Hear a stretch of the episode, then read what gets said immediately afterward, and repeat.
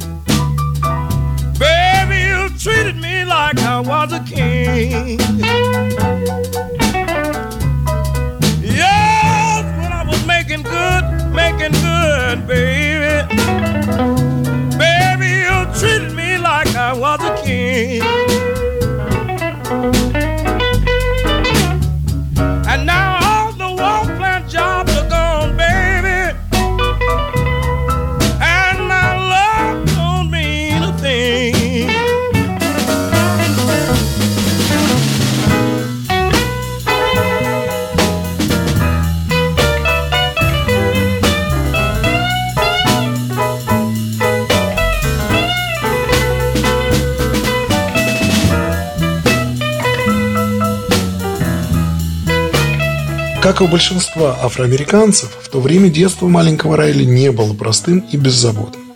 С 7 лет будущий король блюза уже работал на плантациях. Из воспоминаний самого Биби Кинга. Тогда не было никаких законов о детском труде, так что в 7 лет я уже работал на ферме наравне со взрослыми. Мы начинали на заре и заканчивали на закате. Как признается сам Биби Кинг, интерес к гитаре у него возник не из-за прослушивания выступлений или записей других музыкантов, а потому что после службы в церкви священник, который был родственником маленького Райли Кинга, частенько навещал их с тетей, принося с собой в дом гитару. И когда взрослые уходили поболтать, а гитара оставалась без присмотра, маленький Райли с интересом хватал в руки музыкальный инструмент. When I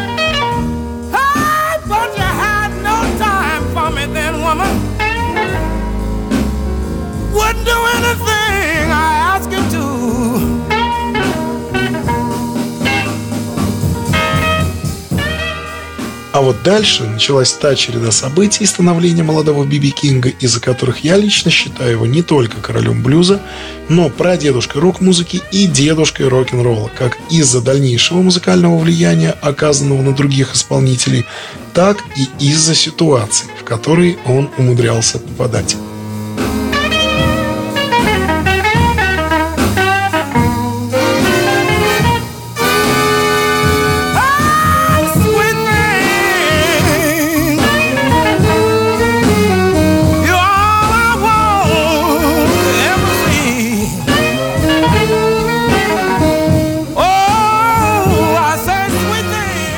После смерти своей матери от диабета, скитанием по разным родственникам и работе на плантациях, и, кстати, все это во времена расцвета Куклукс-клана, уже подросший Райли устраивается на работу в поля за руль трактора за 15 долларов в неделю. На подкопленные деньги Райли Кинг покупает себе свою первую гитару. Работает 5 дней в неделю, а по выходным уезжает в город, чтобы выступать. И жизнь, казалось бы, наладилась, но однажды в конце рабочего дня, забыв, видимо, от усталости заглушить хозяйский трактор, Райли Кинг запускает машину прямиком во враг.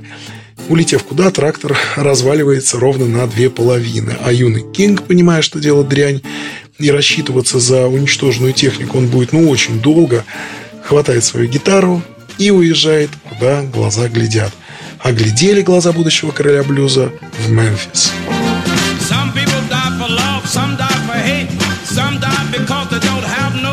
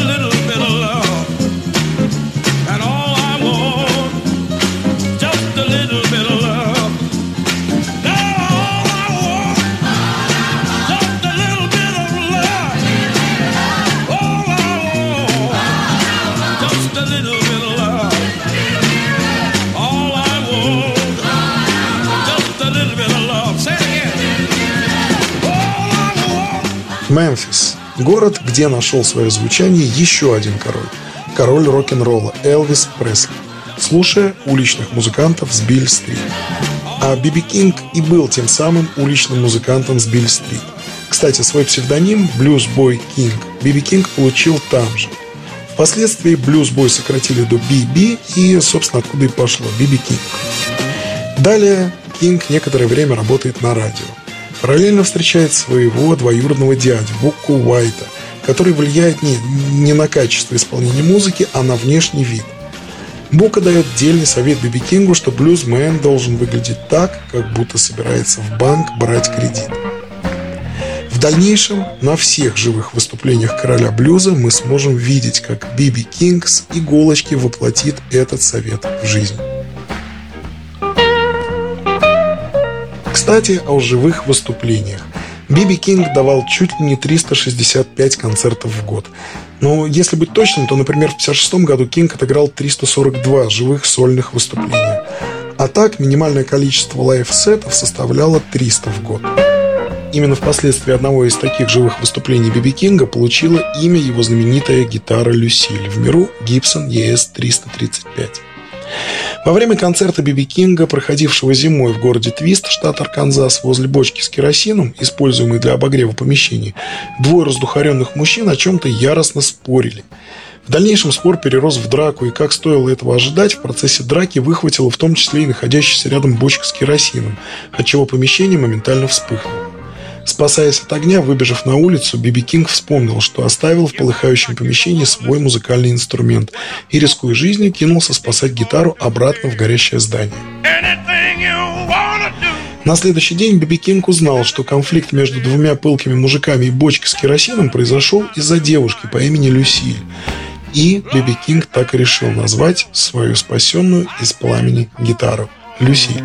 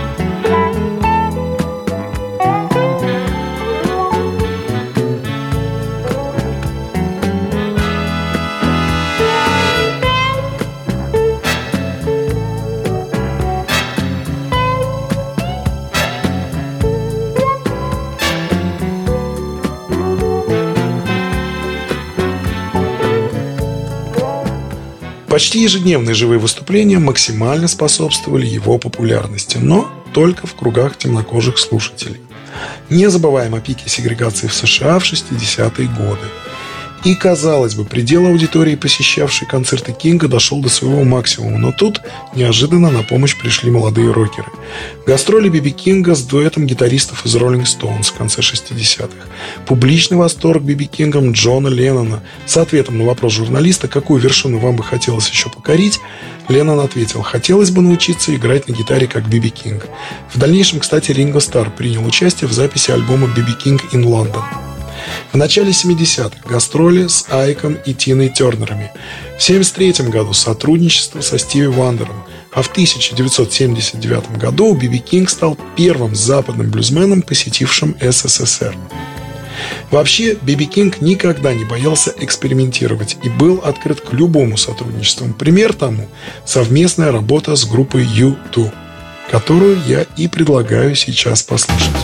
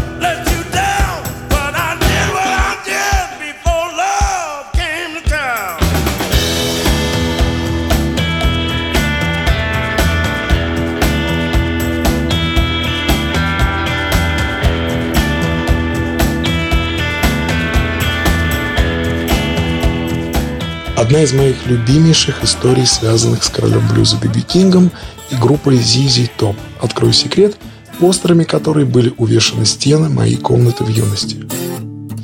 Как-то после совместного концерта Биби Кинг спросил у Билли Гиббонса, зачем тот использует толстенные комплекты струн на своей гитаре. Гиббонс ответил, что, мол, для придания звучанию мощного жирного блюзового оттенка. На что Биби Кинг сказал, что исполнение блюза должно приносить исключительно удовольствие, не рви себе пальцы. Результатом этого диалога стал годами позже выпущенный Билли Гиббонсом ультратонкий комплект струн.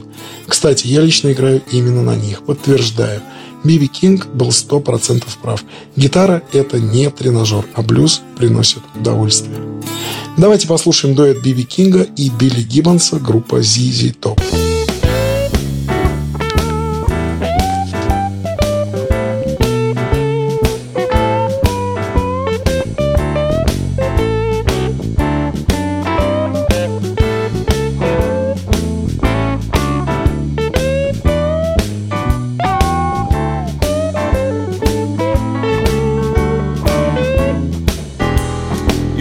Looking proud.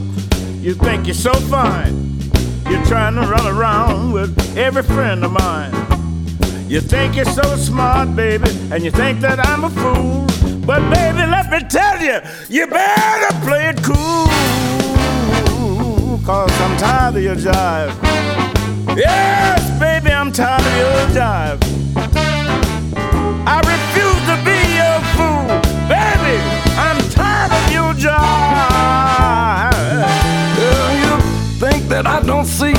What you're doing behind my back. You think I should love you, woman, in spite of what you like.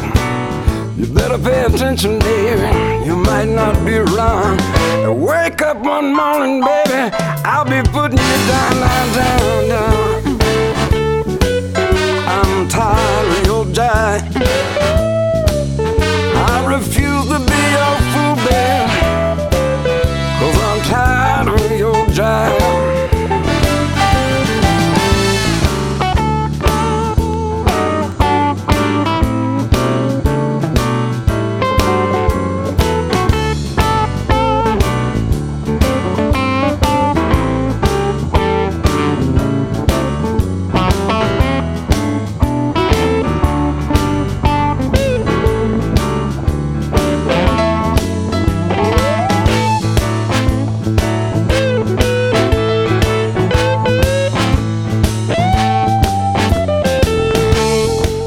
Резюмировать сегодняшний выпуск хочу просто еще одной замечательной композицией в исполнении Биби Кинга и Эрика Клэптона «Riding with the King». Слушайте блюз, получайте удовольствие от жизни, всегда оставайтесь оптимистами и, продолжая поездку с королем, не ломайте чужие трактора. А на сегодня это все. С вами была авторская передача «Путешествие длиной в блюз» и ее ведущий Иван Мирешко. И не забывайте, что этот и все последующие выпуски вы всегда можете послушать на подкастах Моторадио. I dreamed I had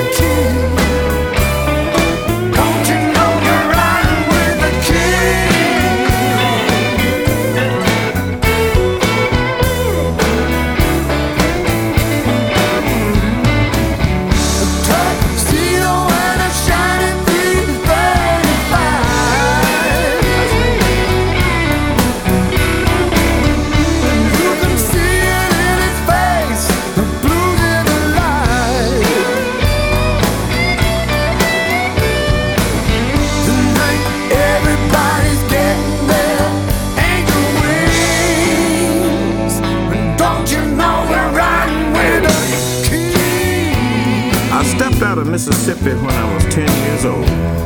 With a suit cut sharp as a razor and a heart made of gold. I had a guitar hanging just above waist high, and I'm gonna play this thing until the day I die.